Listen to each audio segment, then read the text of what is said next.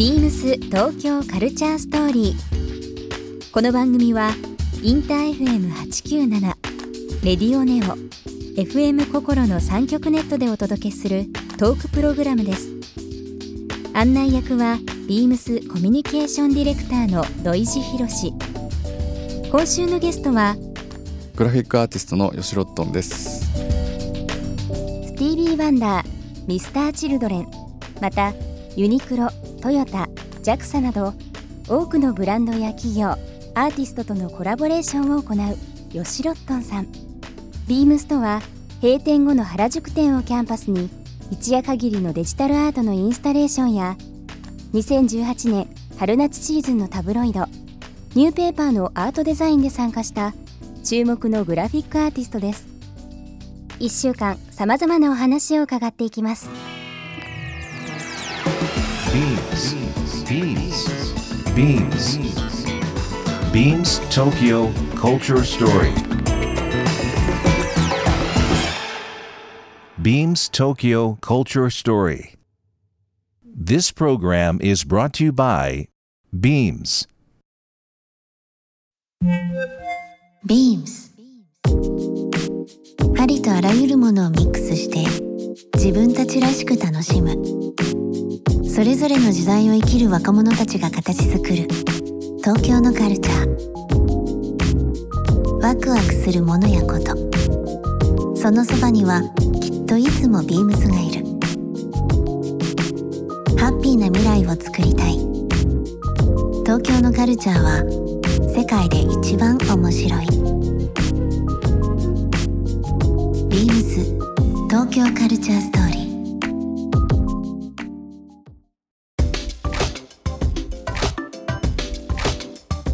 吉郎君はですねあの、まあ、いろんな作品今まで表現されて実はこうビームスともですね去年、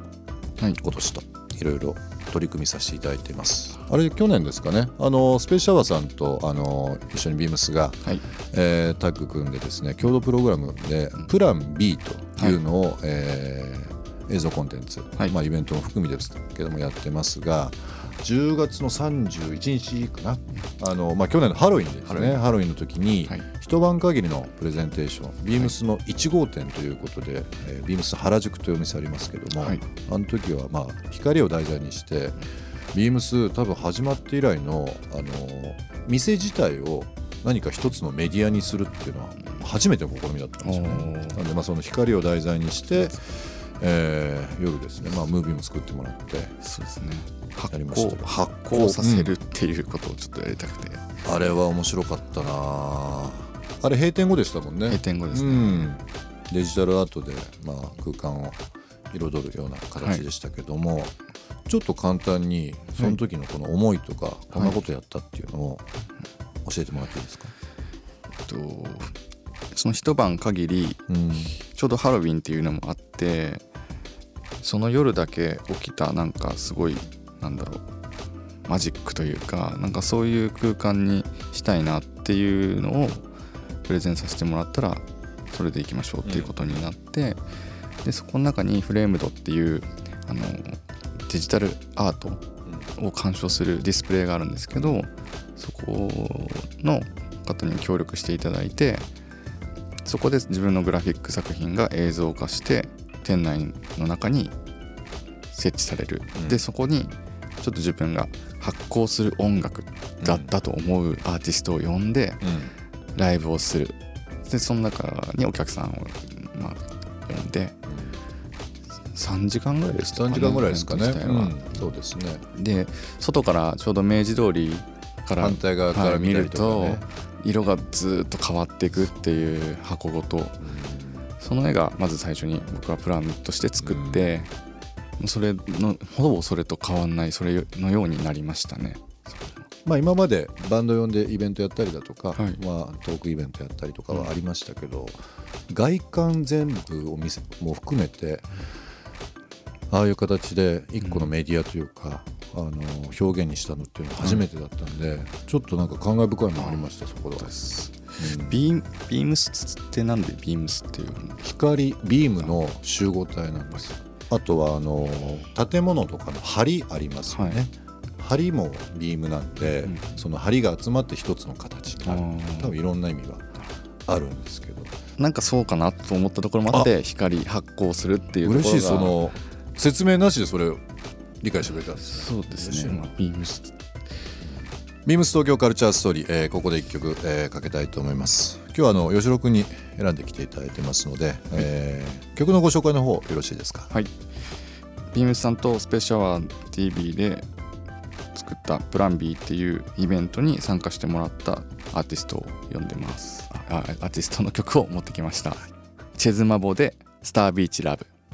まあ、ビームスとねそういう形でプラン B、えーご出演いただいたりですとか、はい。今お話ありましたけどビームス原宿のはい。インスタレーションやっていただいたりだとかっていうのが、はい。これは去年の話、はい。で今年はですねちょうど2018年今のシーズンですけど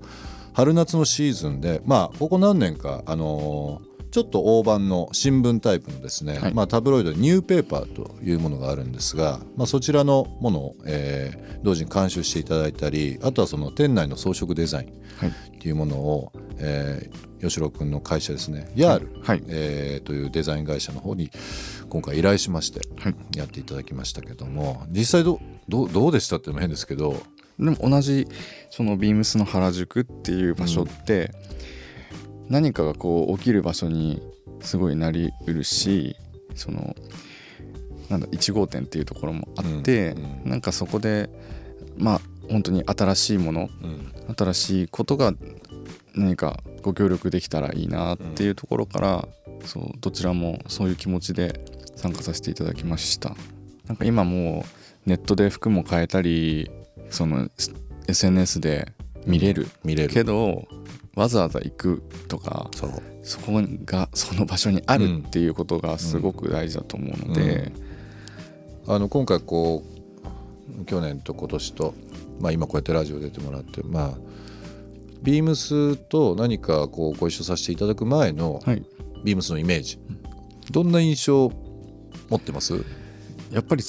ものすごい店舗数あるし、なんかもうちょっとそのなんかシステマティックなうん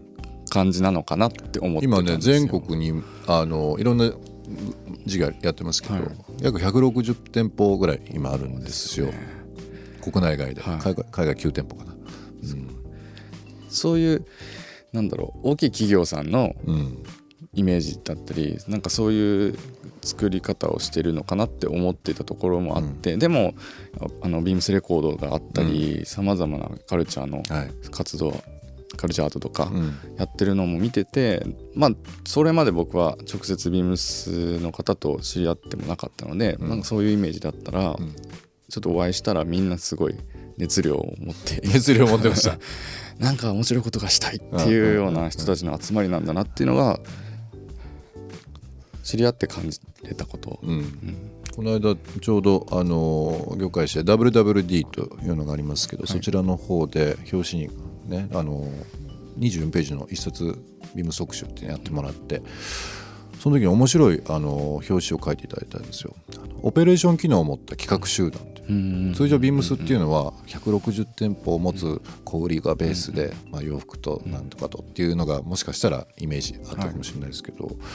オペレーション機能を持った企画集団まあその店舗があることも含めた受け皿もあるっていうことで、やっぱり洋服だけじゃなくて今回みたいに吉郎君と二度三度なんかいろんなこともっともっといろんな形でもしかしたらその洋服っていうキーワードも入れ込んだ、えーカルチャーっていうフレーム作りを一緒にやっていきたいし、何かその吉郎君がじゃあまあ今やってる会社のヤールっていう会社ですけど、ヤールとビームスが組んだ会社同士で組んだ時に、はい。ビームスが持ってるものをうまく使ってもらう持ってないものを僕らが逆に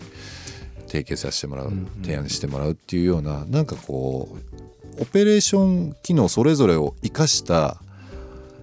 作品アートワークだったり表現っていうのはちょっともっとやってみたいなっていうのが個人的には思いますね。その1店舗で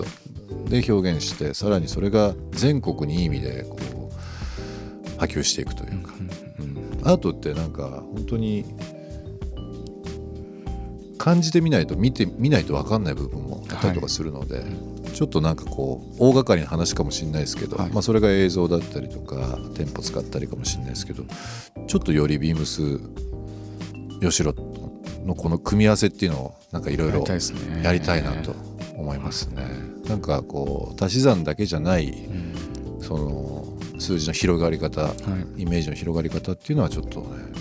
もっともっと可能性あるんじゃないかなというふうに思っています。ビームス東京カルチャーストーリー。番組では皆様からのメッセージをお待ちしています。